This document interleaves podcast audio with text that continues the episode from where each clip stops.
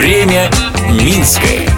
Привет! По столице прошлого, настоящего и будущего вы прогуляетесь вместе со мной, Людмилой Милославской.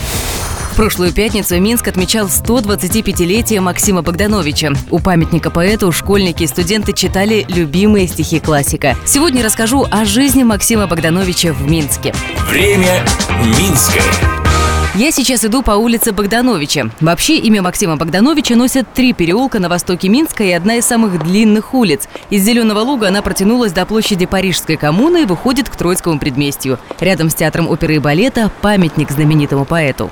Родился Максим Богданович в декабре 1891 года в Троицком предместье. К слову, прожила семья Богдановичей в Минске недолго, буквально полгода. Отца поэта перевели на работу в Гродно. Вернулся в Минск Богданович только в 1916 году, когда ему было 25 лет. Он уже был болен туберкулезом. Уже на следующий день после приезда он устроился на работу в Минскую губернскую земскую управу. Работал статистом, вел документацию по гуманитарной помощи беженцам. Рабочий день у Богдановича был такой же, как у современного минчанина с 9 утра до 5 вечера. После работы он любил ходить в первую публичную библиотеку имени Пушкина. Там он писал лекции о белорусской истории и этнографии.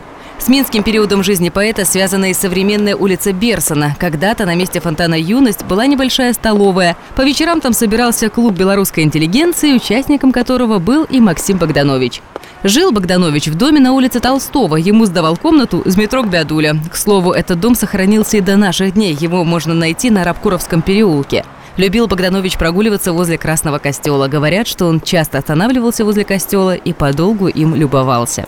Затем, как течет время Минское, слежу я, Людмила Милославская. Благодарим за информационную поддержку программу «Минское Минчане». Смотрите в субботу в 11.00 на телеканале СТВ.